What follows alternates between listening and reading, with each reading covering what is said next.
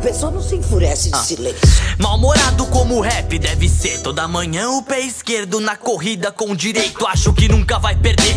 Perfeito, me mantém com conteúdo. Por vezes longe de tudo e de todos eu me isolo. Reclamar é meu direito, amarguras levo no colo. Memórias do subsolo. Ah.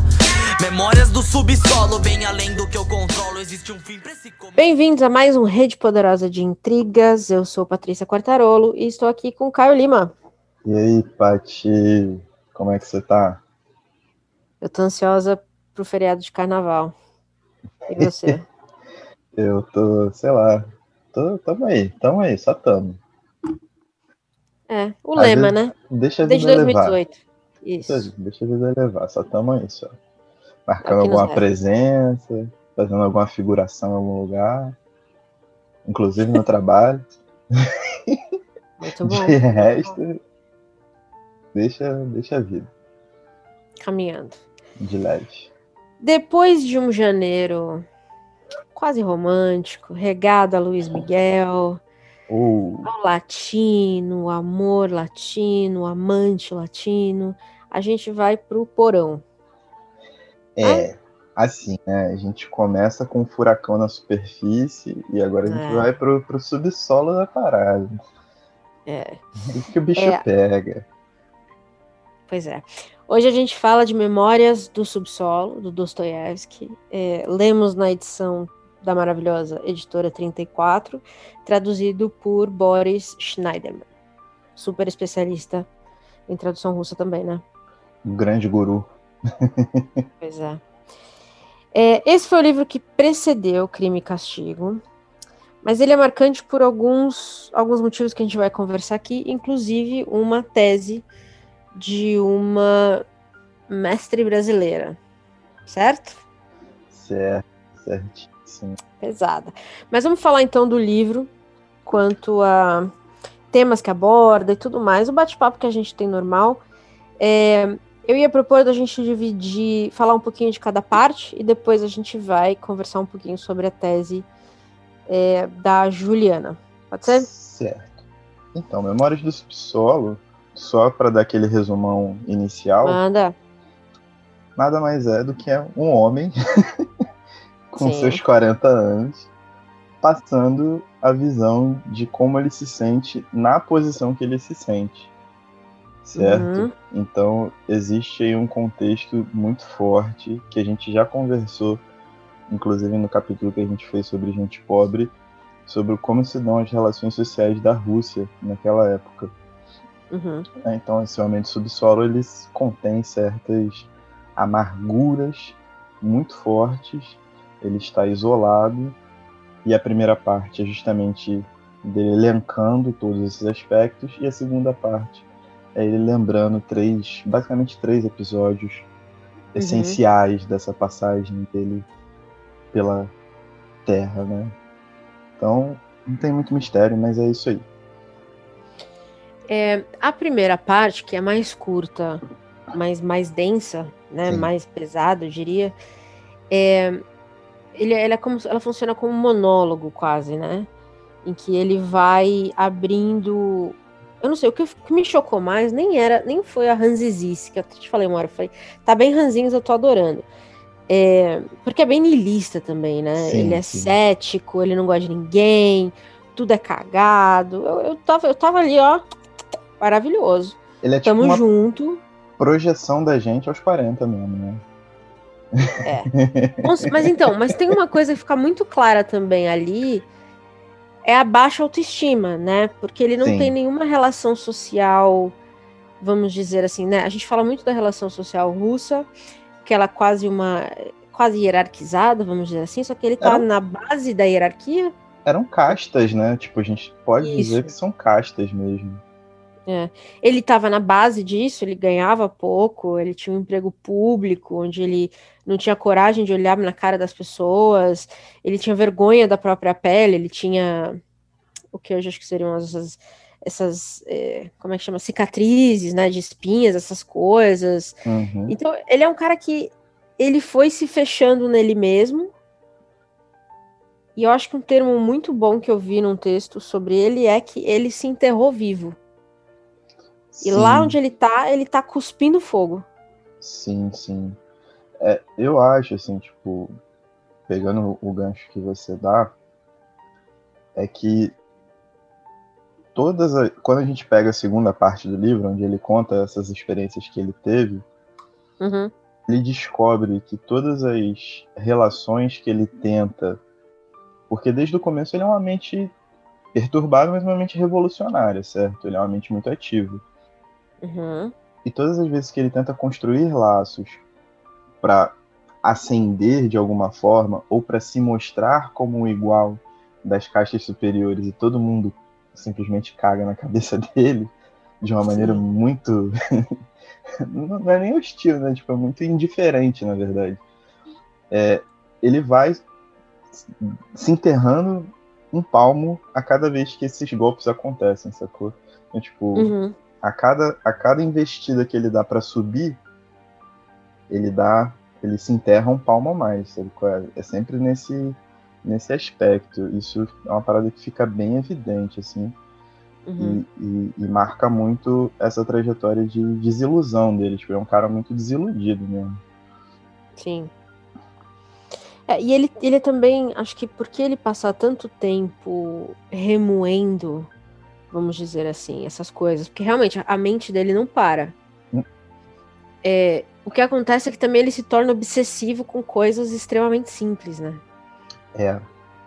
É um pouco assustador, assim, o, o, o que na verdade deixa o livro ainda melhor é porque você você percebe às vezes essa, quando a gente entra naqueles espirais é, de, de enfim, quem passa por isso vai entender, de ansiedade, por exemplo, em que você não consegue sair de uma situação que você já decidiu que vai dar errado. E aí, é. nada na sua cabeça, nada te convence de que aquilo ainda não aconteceu. Faz sentido? De que você já decidiu que aquilo vai dar merda, você já visualizou toda a coisa e você não consegue se convencer do contrário. Eu sinto que ele é esse cara, sabe? Faz muito sentido. Faz muito sentido. Ele, ele realmente entra nesse redemoinho de acontecimentos. E eu tinha visto em algum lugar, eu não lembro onde, porque eu não fui revisitar isso para esse episódio, sobre como a leitura de Dostoiévski, Dostoiévski de alguma forma ajuda a visitar esses lugares de depressão, ansiedade uhum. e outras doenças desse tipo, né? Outras patologias assim. Uhum. E é bem real, tipo, se, quando você vai ver a primeira parte do livro, quando ele começa a negar tudo, certo? Em uhum. prol de uma razão que ele não sabe como encontrar. Ele tem um objetivo, mas ele não sabe como encontrar esse objetivo e se rende a esse não saber. Então uhum. ele é, é, tipo, é o supra-sumo do niilismo mesmo. E quando você vai ver na segunda parte que ele se incomoda porque um oficial foi e tirou ele do caminho como se ele fosse um nada. E ele falando, tipo, eu preferia que eu fosse jogado pela janela, mas que ele me desse atenção, irmão. tipo... Pois é, é muito carente, né? É, ele remoe essas situações de uma forma é, que realmente, tipo, beira beira ao, ao é o que você é, que você não conhece, não acredita, tá ligado? Beira, beira o inacreditável. Uhum. Mas de, de uma certa forma, esse tipo de obsessão, esse tipo de traço obsessivo, ele ajuda a alinhar a própria grandiosidade dessa obra, a importância dessa obra para todo o contexto pós-Dostoiévski, né? Porque ela é uma obra essencialmente radical. Ela é muito uhum. radical dentro de um próprio autor que tinha como característica uma radicalidade de escrita mesmo, né? De, de contexto, de criação, de, de narrativa. Então é, é, tipo é doentio assim, né? Dentro de, desse dentro do, da própria ideia desse remorso infinito que ele sente mas ao mesmo tempo, quando a gente lê e conhece um pouco do Dostoevsky, é completamente plausível. Isso que é muito estranho nesse livro. É, estranho eu acho que é uma boa. A sensação de estranheza é muito forte, porque você essa primeira parte. É, acho que o livro todo tem o quê? 160 páginas, uma coisa assim. Ele Talvez não é um livro isso. grande, né? Talvez É. nem isso. Mas essas primeiras, acho que são 50, 60 páginas, são tão densas que eu acho que, para fazer um paralelo, assim, vai soar meio ridículo, mas essa primeira parte, né, 50, 60 páginas, eu demorei uma semana para ler, e nessa uma semana eu li quase 200 páginas de um livro do Stephen King. Tem, tem, um, é, tem uma coisa muito importante a ser dita sobre a forma como o Dostoiévski organizou esse livro. Eu fiquei pensando muito nisso depois, que se ele tivesse colocado a segunda parte primeiro, é, eu acho que ia ser um livro que não ia ter o impacto que ele tem. Porque Sim. você. Essa primeira parte toda dedicada a esse esse narrador sem nome, né? A gente não, ele não se apresenta. é- ele coloca a gente na, dentro da cabeça do cara, né? Então você fica com aquilo o tempo todo rodando na sua própria cabeça, quase como se as palavras deles dele se tornassem as suas. E, e foi aí que eu acho que eu identifiquei muito essa parte de. Eu não, sei, não saberia falar da depressão ou outras doenças é, que, que podem sair dessa leitura, mas ansiedade foi o tema para mim. É, eu estava Sim. ansiosa para parar de conversar com esse homem, sabe? Ele desperta muito gatilho, né? Sem o, o tom pejorativo, o tom memístico das redes sociais, mas ele destrava muito gatilho, assim. Eu lembro exatamente da primeira sensação que eu tive, da, da sensação que eu tive da primeira vez que eu li, há um- uns bons anos atrás, e eu só entrei em choque. Tipo, É. eu só entrei em choque porque eu falei, mano, esse maluco tá escrevendo, brother. Tipo, se eu, tiver- se eu tivesse lido, sei lá, tipo, qualquer coisa do, do Olavo de Carvalho, do Leandro Narlock, ou qualquer coisa desse maluco assim, eu não teria entrado tanto em choque, assim, sabe qual é? Uhum. porque é uma negação muito visceral. É, um- é- é um processo de, de, de, de remorso que não poupa ninguém, absolutamente. Ao mesmo tempo que você. Eu não sei se você teve essa sensação, mas no final, nas últimas duas partes, acho que é a 10 e a 11, ele tenta é, é, emergir desse buraco que ele se mete com alguma talvez terceira via. Sabe qual é? Tipo, colocando o mundo como alguma coisa dual. Tipo, tem dois caminhos que ele critica abertamente. Uhum. Que é o caminho monárquico, né? Que era a própria Rússia que ele vivia, dividida por castas, onde ele foi invisibilizado. E existia uma um, um- um caminho revolucionário que estava Uhum. começando, em que ele não via também futuro porque ele achava que ia bater em certas limitações, limitações Uhum. também autoritárias. E, e, e, e também, né, é, que fosse fazer manutenção de pobreza, castas, etc. Então ele, ele tenta achar uma terceira via, só que ele não tem força, mas ele não tem, tipo, o desgaste, o remorso, essa coisa dele ficar visualizando os pequenos detalhes de uma relação que não existe. Parece até a Carol Conká. Olha o paralelo. É, exatamente. Dostoevsky com K, tá tudo ali. Mas, tipo, é pra tombar, tombei. Mas.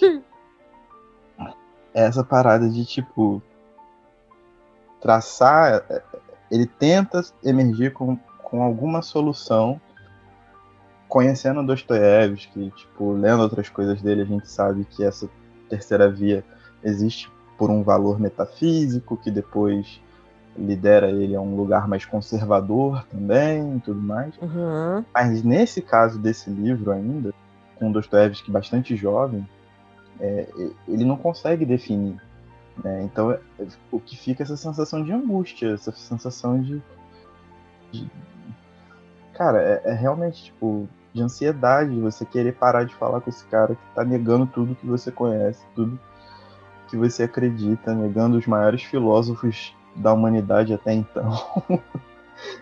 É. Sabe? Tipo, ele nega absolutamente tudo e te coloca numa espiral de, de, de- de muita você tem que ter muita força mental nessa primeira parte. E muito provavelmente, se tivesse uma ordem invertida, como você bem falou, as pessoas abandonariam, assim, não chegariam nem à metade dessa parte. Eu também acho. E eu acho que não ia ser tão poderoso porque você não ia entender tanto Sim. o contexto da cabeça desse cara. Porque é isso que faz essa segunda parte também ter seu peso, né? É porque você sabe o que ele tá tentando fazer sem sucesso. E deixa a coisa um pouco mais trágica, eu diria. É, mas eu fico pensando nisso que você comentou agora, dele tentar ter uma terceira via, essa coisa assim, não gosto de A, não gosto de B, que mais tem? Eu, eu sinto que a, talvez muita da dificuldade que eu, por exemplo, tive de ler essa primeira, essa primeira parte principalmente, é porque eu tô já muito acostumada com o mundo binário que a gente vive, sabe? Uhum onde se eu negar A, eu automaticamente gosto de B e vice-versa, e ninguém escuta se você fala assim, não, mas peraí, tá tudo errado, os dois estão errados. Eu não quero falar de nenhum desses dois. E, e, e, também não ter a resposta disso, sabe? Que, por exemplo, eu, eu, eu acho que a gente tem muito disso na política brasileira, principalmente. Sim, sim. Eu acho que a gente virou. Nós viramos ser, seres humanos binários, sabe? Onde a gente não consegue sair da conversa de A e B. Eu acho que a gente, ele, puta, eu não, sei, eu não lembro quando esse livro foi escrito, mas é assustador pensar o quão atual ele é de verdade se você olhar por esse lado, né? Ou, ou seja, a ansiedade que eu senti de querer sair da cabeça desse cara é porque eu, eu reconheci muita coisa ali, sabe? Ele não funciona só de... como um espelho.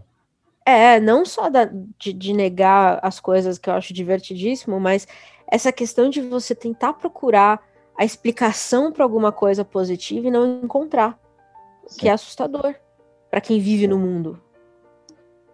Assim, falando agora como um grande puxa-saco de Dostoiévski, parabéns, você teve uma experiência dostoiévskiana verdadeira.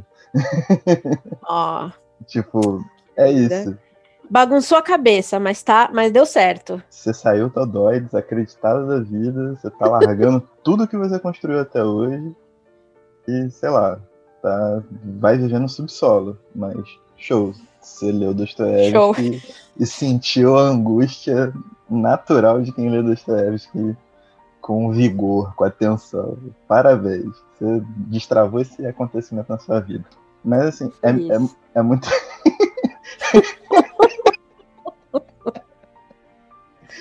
Mas assim. Meu, comemoração, fogos. Isso. Mandar uhum. o editor botar os efeitos aí. Isso, obrigado. É, mas o que acontece? A gente tem que pensar que quando ele escreve essa parada, também foi pouco depois dele sair da Sibéria, né? Ele é. foi preso, ele foi salvo, tipo, minutos antes dele ser executado. Ele teve o perdão dele e ele volta e ele é um cara que e ele escreveu esse livro quando a primeira esposa dele estava com pneumonia, se eu não me engano. Assim, né? Tuberculose. Tuberculose, isso. Uhum. E tá no, tipo, nas últimas. Então é. ele estava vivendo nesse estágio agônico. Ele nunca foi um cara de guardar dinheiro, então ele sempre estava escrevendo para receber grana, ele escrevia crônica, ele escrevia tudo, né? Uhum. Tinha que se virar. E a época, tipo, as ideias que começavam a, a formar um, um, ideário socialista, elas estavam muito presentes no que ele cita no Tchernichevsky, né? Que, escre que escreveu O Que Fazer, que é o grande livro que Lenin abraçou como, tipo, a ficção das massas proletárias russas. Então ele tinha essa experiência dele de vida de um grande observador da sociedade russa que iniciou a jornada dele com gente pobre, que já é uma porrada. Uhum. E ele foi um cara que se aliou a movimentos que, que lutavam por uma, por uma revolução, foi preso, foi recebeu um, um indulto dele, voltou na merda e via que aquela sociedade pregada por Tchernychevsky, ela era uma sociedade extremamente concreta, tão concreta que as pessoas também eram eram retiradas da sua individualidade, sacou? As uhum. cidades, a vida por si só, ela era uma vida que se chegasse àquela perfeição, né, de, de, e tal, ela seria também uma vida vazia. Então, tipo, ele uniu esses dois sentimentos numa crítica só e fez um, um grande Kamehameha. é, é bem bizarro. É, e ele, a vida inteira, ele busca por essa terceira via que bate muito num plano metafísico. E essa é uma parada que é muito difícil de classificar como um todo na obra dele, porque essa terceira via ela meio que vai circulando, sabe? Ali uhum. ainda é uma via revolucionária, mas ele queria uma modernidade, né? Ele queria uma sociedade renovada que fosse uma sociedade que permitisse as pessoas expressarem também seus, seus sentimentos e seus desejos mais profundos, baseado em valores que significassem a grande a grande unificação do proletário da época, etc. É, e ele não via isso nesses grupos e a experiência dele pela Sibéria e tudo mais foi fazendo ele, ao mesmo tempo que ele se humanizava com essa gente pobre, ele via nas lideranças desses movimentos todos um, um caminho. Não dá para chamar de teoria da ferradura, por favor. Né? Tipo, os extremos não são a mesma coisa. Hum. Né? Não juntam lá no final. Mas que ele via que seria uma alternativa que traria também um, um nivelamento e um, um ser humano raso, tipo, esse novo homem que está condensado no, no que fazer, ele é um novo homem raso, vazio. E ele não queria isso. Então, tipo, é, é realmente muito difícil. É muito difícil. E a gente olha para hoje, por exemplo, em como a, a, a discussão está amparada, e na verdade, tipo, a gente, a gente tem um pensamento binário vivendo uhum. numa, realidade, numa realidade unívoca, porque as opções que nós temos hoje organizadas, né, dentro de uma ordem partidária, etc., mal ou bem elas são neoliberais. Aqui algumas têm pautas um pouco mais progressistas e outras têm pautas mais reacion... nem conservadoras, reacionárias mesmo, para não falar nazistas, né? Mas a gente vive tipo o nosso pensamento é um pensamento de guerra fria, digamos assim, é um pensamento muito binário de mundo, mas a nossa realidade é uma, é, é uma realidade unitária mesmo. E isso eu acho que causa um, um tipo de ansiedade muito similar ao que ele sentia na época, mas, mas o que dá para pensar é que, tipo, quando ele escreve, ele tá fazendo uma projeção, apesar dele uhum. ainda ter um viés revolucionário, e quando a gente está pensando a gente meio que não vê alternativa, nem para fazer Sim. a crítica de uma possível mudança de status quo. E mas a gente meio que fica apegado muito a esse a, a essa memória, tipo, parece que são 200 anos de diferença no tempo, né, nos avanços tecnológicos, na forma de se comunicar, etc. Mas a, a, a, a, a, lógica de, de, de, vida em sociedade, ela vai ficando, ela, ela foi se transformando em algo cada vez mais predatório, para falar a real. Né? Sim. Ele, ele, vivia numa sociedade de castas, né, tipo, eu não sou especialista em história russa nem nada, mas talvez, talvez você ter um, um uma esperança revolucionária, uma parada assim, fosse algum tipo de, de alento. Você tinha um. Sabe qual é? Um, um motivo para viver, uma esperança, um esforço coletivo. que a gente vê hoje é que as coisas estão cada vez mais individualizadas e a gente vai aceitando cada vez mais situações que nos oprimem, literalmente. E sem força para lutar, é um... né? Não tem um corpo coletivo para lutar contra. É. É, o sistema é muito forte. Aliás, esse é um bom. É uma boa linha condutora para falar um pouquinho de uma das situações da segunda parte, porque aí, é, na segunda parte, ele sai do subsolo para né, socializar, vamos dizer assim, e aí ele parece um animal perdido na cidade. É, e, uma, e uma das, das três cenas, vamos dizer assim, que ele na, que eu achei mais complicada de, de, de, justificar é a cena com os amigos de escola. Quando é, ele tá no restaurante, é, claramente ali a gente tá falando de homens que não querem ele por perto, mas ele tem tão pouco.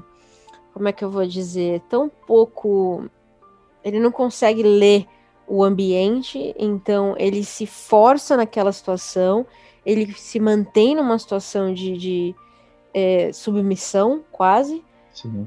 porque ele não consegue lidar socialmente com aquelas pessoas que estão renegando quem ele é. Podemos dizer assim. E é muito esquisito, rejeitando, rejeitando literalmente, né? É bem é. cruel que eles falam. Mas é muito esquisito que quando ele puxa isso da memória, ele traz junto com a narrativa momentos em que ele está esperançoso por estar naquele ambiente, dividindo com mais três, quatro pessoas que estão em castas superiores a dele, e uhum. ele se sente tipo: eu tô aqui e vou provar que posso estar aqui. Uhum em alguns momentos ele fala, tipo, mano, por que, que eu tô fazendo isso? Eu não tenho necessidade nenhuma, eles não me querem, vai faltar dinheiro para eu pagar minhas contas, eu, eu tenho que pedir dinheiro emprestado para ficar agradando esse bando de Mauricinho otário? Sabe E tem hora Sim. que ele simplesmente se submete, tipo, ele, ele realmente se torna uma pessoa servil. É. Saca? E tem hora que ele acha que, tipo, a presença dele ali é um desafio à ordem desses senhores. Uhum. Sabe qual é? Então, tipo, são muitos sentimentos que ele vai trazendo de memória e isso vai. Tem, assim, vários tons engraçados. Tem, uma, tem umas tem. cenas que são hilárias. Tipo, ele ficar no reservadinho. Tipo, marcaram o, o jantar para 5 horas. Ele chegou a 5 em ponto, ninguém apareceu. 5 e meia ninguém apareceu. 6 horas ninguém apareceu. Pois é. Ele fala, ah, eu acho que ninguém me quer aqui não. Mas eu vou ficar mesmo assim. Ou ele fica andando por três horas, ele fica indo e voltando no restaurante só pra passar na frente dos caras. O famoso, você me rejeitou, mas eu tô aqui. Exatamente. Quem nunca fez isso no baile, né? Pois é. tem essa situação, tem a situação do policial, né, que, ele, que você comentou rapidinho, que ele é, fica obcecado em ser notado por esse policial, a ponto dele ficar planejando por meses dar um encontrão no policial. Isso. É, só para isso. É, é, é, isso. É isso que ele quer. Ele investiga a vida do policial milímetro por milímetro para simplesmente ter o prazer de encontrar com ele e dar um esbarrão de ombro. Tipo esse esbarrão que é. você dá na rua que tá olhando o celular. E é isso, tipo, a forma de vingança dele foi essa. E o terceiro, a terceira cena é com, com uma prostituta. Sim. É, que é um, é um caso, é, assim, é hilário no começo, depois fica pesado, que é os caras saem do, do jantar, vão para um, um prostíbulo, quando ele chega lá, ele vai atrás, ele não é convidado, mas ele vai atrás. É, eles não estão lá, eles foram para outro lugar. Então ele, ele tá pede dinheiro emprestado para ir. É verdade. E se humilha para um dos, dos, dos, dos caras que estavam lá para poder ir ali. Ele conhece uma prostituta jovem com quem ele ele tem um monólogo. Coitado, deu até dó da menina. Basicamente acabando com todas as forças dela para qualquer coisa na vida. Porque ali ele encontra é, uma pessoa que está na mesma posição que ele. Então essa, essa pessoa, tipo, tem, tem a, a prerrogativa de, de ouvi-lo, sacou? Ou numa uhum. situação uhum. até menor, né? Que ela tá, tá é, ali como. Obrigada a ouvi-lo. Ela é obrigada a ouvi-lo. E ele, na verdade, ele reproduz o uso desse poder para dar a palestra dele.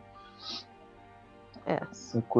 É, é, é muito bizarro como, como a coisa se, se, se torna algo que vai do cômico ao constrangedor de uma maneira tão tão vertiginosa, né? Tipo, é, você termina de ler o livro de um, de um jeito muito desconfortável, de verdade. É, com ela, eu acho que fica muito claro aquele, aquele famoso ditado, né? O poder dos homens pequenos é exercer poder sobre quem ele considera menor que ele. Eu acho que é, é bem. Porque o que ele faz com ela é literalmente acabar com qualquer sonho possível que ela poderia ter na vida, e ela tem 20 e poucos anos. Exato. E, e ele tá numa situação parecida. Se você for pensar, no começo do livro ele se identifica como um homem de 40 anos. É. Não que a expectativa de vida na Rússia daquela época fosse uma enormidade, principalmente para pessoas pobres, mas ainda assim, são 40 anos. Né? Tipo, você goza de alguma energia para poder fazer as coisas, trabalhar, viver sua vida, e principalmente de não ferrar com a vida de ninguém, desestimulando. Mas é. ele, ele, nessa ânsia dele, nessa coisa dele de tentar se igualar de alguma forma, de tentar ascender, de tentar se fazer presente, ele sempre passa do ponto em algum momento e vê aquilo ali não dando certo de forma alguma. E ele tentou essas três, esses três exemplos que ele dá para mim são muito emblemáticos, porque quando você, acho que vai presumindo que você passa a sua vida nesse subsolo, né, no porão da, do mundo, eh, se escondendo no trabalho, sendo rejeitado diariamente, com vergonha né, de, de olhar as pessoas no olho. Eu achei que foram três exemplos muito interessantes de basicamente três formas diferentes de existir. Hum. Ou de, de, de, talvez provar para ele mesmo que ele existia. É, não sei se eu estou fazendo sentido, mas é, uma, uma, vamos dizer assim, mais revolucionária, de bater de frente com um policial para ser notado, que é aquela coisa de você só existe no olho do outro, né? A sua identidade só existe quando reconhecida pelo outro, o que não aconteceu do jeito que ele esperava. A outra com dinheiro, né? Que você compra a sua existência, basicamente, que foi o que ele tentou fazer, também não deu certo. E a terceira, por um relacionamento, eu vou pôr entre aspas, amoroso. Uhum. E ele também não conseguiu manter, porque o discurso dele, ele não conseguia ver para além, que ele, quando ele percebe que, que a menina se afeiçoou dele, vamos dizer assim, é tarde demais. É, então foi muito emblemático, porque, de novo, são, são três formas de existir que é. Eu não, eu não vejo a gente sair muito disso até hoje. É. Sabe? As pessoas tentam existir literalmente nessas três formas, que é alguém te reconhecer como quem você quer ser, dinheiro, que é o status, a gente vê isso em todo lugar, e amor. Sim, sim. Ou seja, é. mais um nó na minha porra da minha cabeça. São, é meio que o ciclo da vida, né? Numa visão muito positivista, de que você tem por objetivo, né? Tipo, se tornar uma pessoa e você tem aquele ditado de sempre, né? Quem não é visto não é lembrado. Então, uhum. ele não se sentiu visto e quis ser lembrado pelo cara que, que ele se sentiu agredido quando simplesmente só tirou ele da frente para poder passar, porque estava indo apartar alguma briga, assim. É, depois, pelo, por, pelo poder aquisitivo, trabalhar para sustentar luxos, para sustentar uhum. a, a, possibilidade de ter acesso a coisas através da grana, que é uma coisa que a gente já falou aqui várias vezes, inclusive. É, o acesso pelo consumo, pela, pela capacidade uhum. que você uhum. tem de consumir.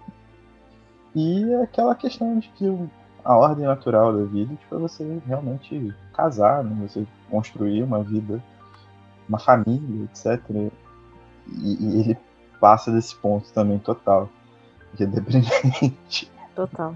Mas, mas tem muito disso. É muito bom lembrar, eu acho que a literatura, a literatura russa ela tem uma importância ímpar, não só para a sociedade russa, mas eu acho que até de uma forma universal, assim, porque é uma literatura que funciona como uma grande mímese de todas as áreas do conhecimento. Porque a época, na Rússia, você só conseguia discutir questões sociais, culturais, até mais técnicas em relação à política, industrialização, matemática. Ele fala muito de matemáticos no livro também, mas enfim, através da literatura, sabe? Então, tipo, escritores eram os grandes filósofos do século XIX na Rússia. E a gente pode fazer N leituras de Memórias do Subsolo que a gente ainda vai ficar achando coisinha, da mesma forma que, tipo, todo artigo que a gente pegar para ler, a gente vai encontrar interpretações diferentes e noções diferentes de passagens que a gente viu do Dostoiévski, porque é muito isso, não só Dostoiévski, como Tolstói, como Turgenev, Gogol, esses caras todos, eles são pensadores da sociedade, sacou? Isso é muito uhum. bonito muito assustador também, porque parece que as obras dele nunca se encerram. Elas não se encerram em si mesmas e elas nunca vão se encerrar para o mundo, elas sempre vão continuar reverberando com sentidos e, discussões múltiplas. Mas é, é, é, bom pensar nesse aspecto também. As discussões que aconteciam à época muito se davam através da literatura. E esses livros, muitos deles eram publicados como folhetins de jornal, então as pessoas iam acompanhando o desenrolar teórico desses pensadores, né? Eles iam se respondendo, às vezes, através dos livros que eles iam publicando. Isso é, tipo, uhum. absolutamente incrível também. É, refletia claramente também a época, que é, o que é muito habilidoso de você fazer. Você construiu um livro curto, é, extremamente impactante, que responde à época, mas também fala para as épocas seguintes. Assim, é, é, é um atestado real, assim, é um atestado de por que o Dostoiévski é cânone e, e, não vai deixar de ser. Né? A gente está lendo esse livro, eu li esse livro pela primeira vez em 2021 e para mim é um livro de 2021, sabe? Sim. Me explica muito esse ano, me explica muito esses últimos anos. É, a forma como a gente opera no mundo fala muito sobre isso até hoje. Então, realmente é, é visionário. Sim, e é muito engraçado, porque eu li esse livro já reli muitas vezes, mas eu li ano passado para conversar com a Yumi. Não foi só sobre esse livro, teve mais coisa também. Mas para conversar com a Yumi e com a Natasha, do Não Sei Logaritmo, uhum. suas parceiras, vai ter bebê no no dia 16 de fevereiro, no meio do carnaval. Pois é. Fazendo propaganda. Merchan. Merchan. É, mas é, quando a gente leu e a gente foi conversando, o absurdo desse homem do subsolo, naquele momento de, de pandemia, de declarações desumanas de todas as classes, todas as, entre aspas, castas políticas do, do país, extremamente reacionárias e negacionistas, a gente teve uma visão do que era esse homem do subsolo brasileiro, sabe qual é? Hum.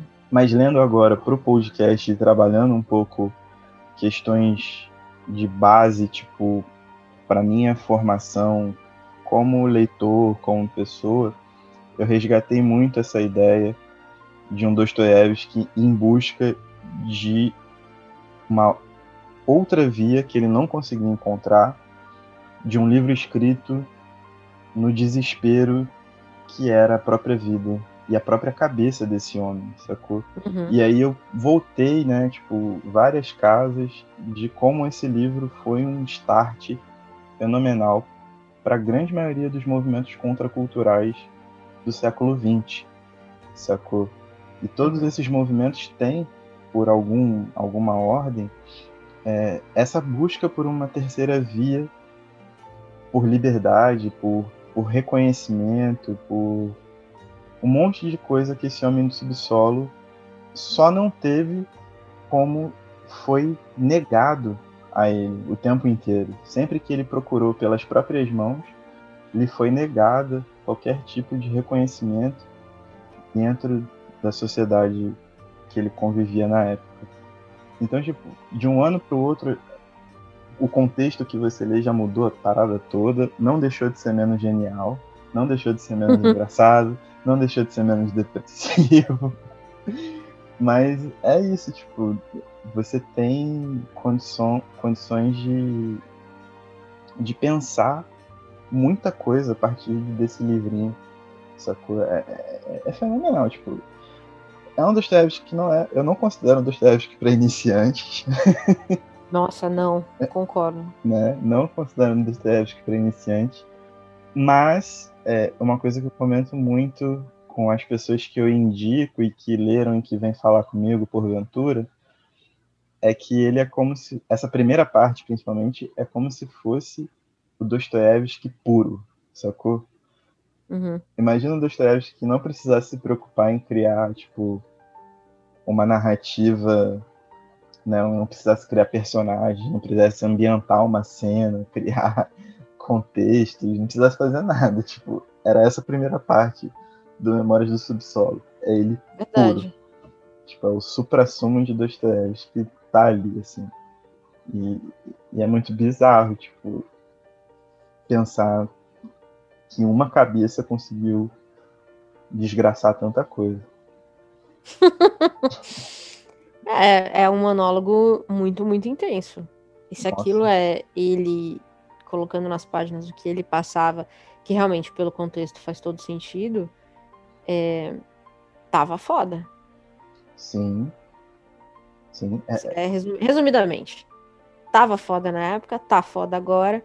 E aí você vai ler e vai pensar, puta que pariu, que merda.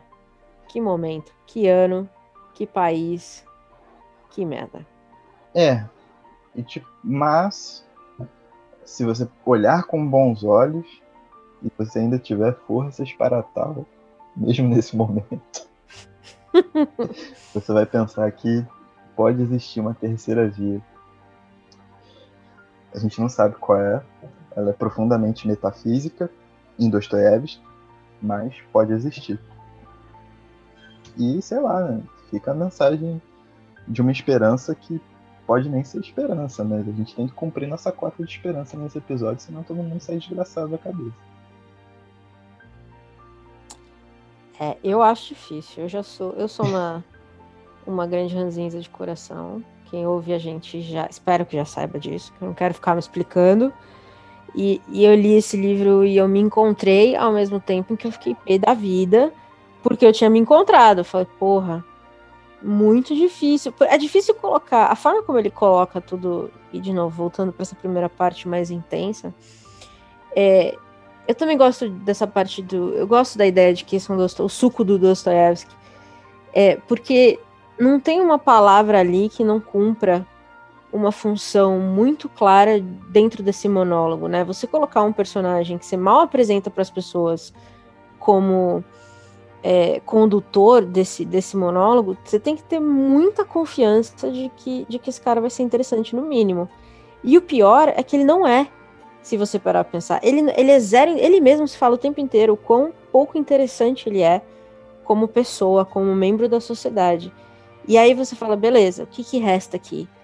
E aí é o suco, porque o que resta é a mente desse cara que não para. Então é meio que um Inception de ranzinzice, sabe? Assim, é. quando eu achava que tinha chegado no limite de tudo, tinha mais uma etapa. E aí você, terminava essa outra etapa e falava, puta merda, é verdade, isso aqui, isso aqui realmente é muito ruim mesmo. Tem que, tem que repensar. Aí você lia mais um pouco, ah, mas é verdade, isso aqui também tá muito ruim. E é assustador, entendeu? Você termina falando, bom, não tem motivos para sair. Hoje não tem mesmo motivos para sair de casa, mas rapaz. Cara, é, é aquela parada, tipo, o que ele tá propondo é tão fora da casinha que você tem que passar pelos confins da sua própria mente para encontrar os confins de outras mentes para achar essa via. Porque é tá tudo dentro de uma reflexão que nem ele foi capaz de terminar. E a gente está falando de uma reflexão e, cara, ele faz uma crítica, por exemplo, esse livro, à filosofia da história de Hegel. Tipo, Ele pega um, o cara que teorizou o Estado como a gente conhece e faz uma crítica tão veemente quanto, sei lá, que Marx fez. Tudo uhum. isso dentro dessas 50 páginas aí, mano. E se é. pra entender, tá ligado? Tipo, ele pega outros personagens, mas é que Hegel funciona como se fosse um fantasma da filosofia e tal. Então, é, tipo, usei o exemplo, o pior exemplo possível. Mas eu acho que é isso que é o desconfortável. Ele é. desconstrói tudo, mas não te ajuda a construir nada. e a gente está muito acostumado, como seres humanos mimados que somos, Sim. de ter respostas, né? Então, assim, ai, como eu falei, seres binários, mas mais do que isso, se você vai me dizer que isso aqui é ruim, você vai ter que me dizer o que é bom. A gente espera isso, né, das pessoas. A gente espera opiniões formadas para o bem e para o mal. Só que ele te, te destrói todos os conceitos que você já tinha, e no final ele fala: bom, se vira. Eu também não sei. É. E aí você termina meio órfão, assim, tipo, não tem ninguém para pegar a sua mão. E é isso uma coisa que eu acho que o Dostoiévski faz bem, que é não tratar o leitor como o ser mimado que o leitor é. Ele não vai pegar sua mão e te levar para a resposta. Ele vai falar: ó, isso aqui, eu quebrei tudo isso aqui, eu desconstruí tudo isso aqui. Agora você se vira. Eu também não sei. E é sim. é desconfortável pra caramba. Sim, sim. E também vem aquela máxima de que, tipo, destruir tudo também é uma forma de, de você limpar terreno, tá ligado? Sim. É, é uma forma de você, sabe, é um processo. Tipo, você tá no meio do processo, você tá caminhando naquele, naquele caô ali que você arrumou. Mas é uma forma de você enxergar o mundo. Tipo, a, destruição, a própria destruição do mundo já é um caminho andado se você é. quiser revolucionar o que você tem. Pois é. E você mergulhar nesse processo de desconstrução, é, é desconstrução no sentido bem filosófico da palavra, também é um processo de internalização dessas questões que é tipo insano, insano, uhum. totalmente insano. Mas ele apresenta isso. Ele te, te joga na mesa, ele fala aqui, ó, tudo que eu consegui pensar até meus 40 anos de idade foi isso. E agora, o que, que você vai botar na mesa pra gente poder discutir? Ele te desafia. Sua cara. É. Não é nem que ele não te dá, tipo. Não é nem que ele não te dá uma solução aí. Não, te, não é um, um cara que, que te dá a mão, como você falou. Na verdade, ele, ele arma a guarda pra cima de você e te chama pra porrada. É isso. Sobe o octógono assim, aquele narrador. This time! O Dana White de um lado, vários rappers em volta, assim, bebendo vários, várias bebidas de milhares de dólares. Aí vem a menina com o número do, do, do round, assim, e começa a porrada, sacou? É isso. É, o que ficou claro é que eu não tenho nem roupa para um MMA com Dostoiévski, né? Cara, eu tô até cabeça. E faz mais de uma semana que eu terminei de ler. Então, assim, não é nem justo. Não foi um jogo alinhado. Cagou. Não sei agora. Não quero ler mais nada. Assim, foi ótimo. Foi Vamos comentar BBB. Acabou o podcast. Não preciso ler mais nada na minha vida. O Rede de Intrigas agora vai ser comentarista de BBB. é, pelo menos as pessoas vão ouvir. É verdade. Se a Lumena deixar. É. Claro, tem que pedir permissão. Bom, resumindo, não sei quando que eu vou ler outro livro. Não sei mais o que eu vou fazer da minha vida. Preciso voltar para terapia. E é isso. Muito obrigada, Dostoiévski. E você, né, que me recomendou esse livro. Então, excelente, obrigada. Ajudou é, muito. Mas eu sou o próprio homem de subsolo perdido aqui em Paraty. Entendi. Você se Entendeu? reconheceu tão francamente. Exato. Que, que e agora eu li tô... a sua biografia, foi isso? Exatamente. Eu tô aqui só Ai, espalhando a palavra. Só, só espalhando a palavra, botando as pessoas para fazer terapia, para não depositarem suas insatisfações nos outros também. Muito cuidado. Nas redes sociais. Nas redes sociais, saúde mental, todo esse rolê é. que é muito importante. Sim. E, cara, leiam Dostoiévski, mas mais importante que ler Dostoiévski é ler Dostoiévski com a atenção redobrada, porque tem muitas pegadinhas, ele também tem questões um pouco delicadas para serem tocadas, como antissemitismo, uma guinada a um, a um lado bem conservador. Né? Ele se dobra à igreja ortodoxa já no final da vida. Então, tipo, não é que Dostoevsky é um cara intocável e etc. Ele tem todas as condições dele que foram apresentadas em torno das dinâmicas de vida das escolhas que ele fez à época dele, né, da vida dele. Mas é, é um cara que ele sempre tem uma palavra para oferecer, ou melhor, né? Ele sempre tem algumas interrogações para colocar na cabeça. Então, tipo, a leitura crítica serve para tudo, inclusive para o próprio Dostoiévski. Ele que era um leitor tão crítico, não só de literatura como leitor de mundo, né? O cara tinha uma visão tão crítica em relação às coisas. Total. Eu vou, para quem está querendo resumir o livro em algumas palavras, eu vou usar aqui um post do Timóteo de Rezende Potim, que é o seguinte: você começa esse livro com que sujeitinho merda. Logo depois você tá, pô, eu conheço esse sentimento. E no final, você tá, caralho, eu e você somos dois merdas. Então é isso. É com essas palavras que representam perfeitamente Memórias do Subsolo para mim que eu quero encerrar esse programa. Quando eu comecei a trabalhar, a galera fazia uma brincadeira que era muito assim, serve muito para esse livro. Sempre que a gente errava, o cara falava assim pra gente: repita comigo. Eu sou um merda. É isso que Legal. Dostoevsky faz com você. Ambiente salubre. Trabalha com engenharia Ótimo. que você vai ver. Engenheiros, né, gente? Como, como perdoar? Pois é. Pois muito bem. Leiam Dostoiévski. É, a gente já falou isso em Gente Pobre. É, acho que todo livro que eu leio desse homem é mais uma camada de Leon Dostoiévski na minha vida. E olha que eu nem li ainda os grandes clássicos dele, O Crime e Castigo e Os Irmãos Karamazov, O Idiota. Eu ainda não li esses, mas eu preciso agora. Eu não sei, como eu já disse, eu não sei se eu vou ler mais livro na minha vida depois desse, mas se eu ler, eu pretendo chegar nesse. Aí vai ser outra conversa aqui, vai ser outro nível de subsolo que a gente vai encontrar aqui. Mas tudo bem. Tamo junto. Mas- E se você quiser saber tudo sobre BBB, acesse, siga o arroba Rede de Intrigas. Eu tô 24 horas comentando tudo que acontece na casa mais vigiada do Brasil. Beleza? Ótimo. Era o que faltava. Muito bom. Tá entregue? Tá entregue. E tchau. Tchau. A consciência muito perspicaz é uma doença, uma doença autêntica, completa. Uma doença autêntica, completa. Completa.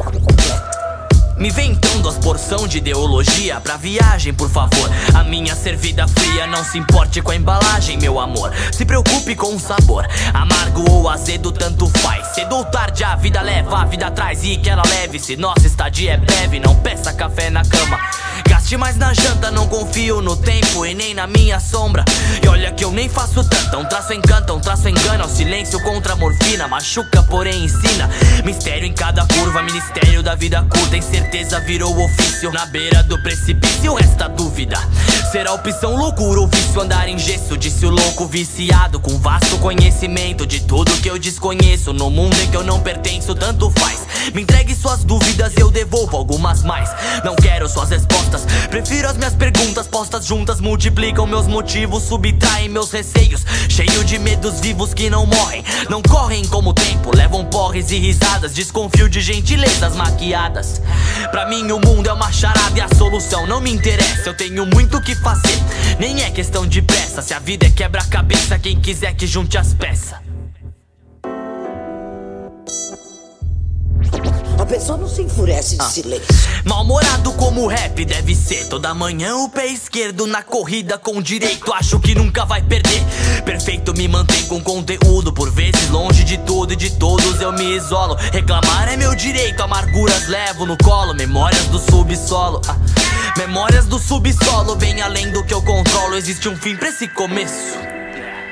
Minha raiva com endereço, um preço alto. Quem recebe ideia de mil grau é pouco, nem chega me dar febre. Cuidado, o tempo não para pra admirar o céu azul. Onde há fogo, a fumaça e onde a carcaça, urubu. Fui demitido, um péssimo espantalho por ter corvos como amigos. Separei mentes de corpos pra atacar na área frágil. Sucesso, me despeço das ilusões. No meu caos, eu me conforto e me desligo. Teoria do silêncio foi berço de praga hábil. Trago um sábio e me analise. Nunca fui produto das conclusões. Memórias da porra do subsolo. Sorriso vendido a peso. Desprezo será meu guia ao paraíso. Perdi o juízo. Não uso mais o tempo como algema. O problema é sair ileso. Preso às leis do universo. A solidão encontra o verso. Então saia, feche a porta e não deixe nada aceso. Mas quem é que pode se vangloriar das próprias doenças?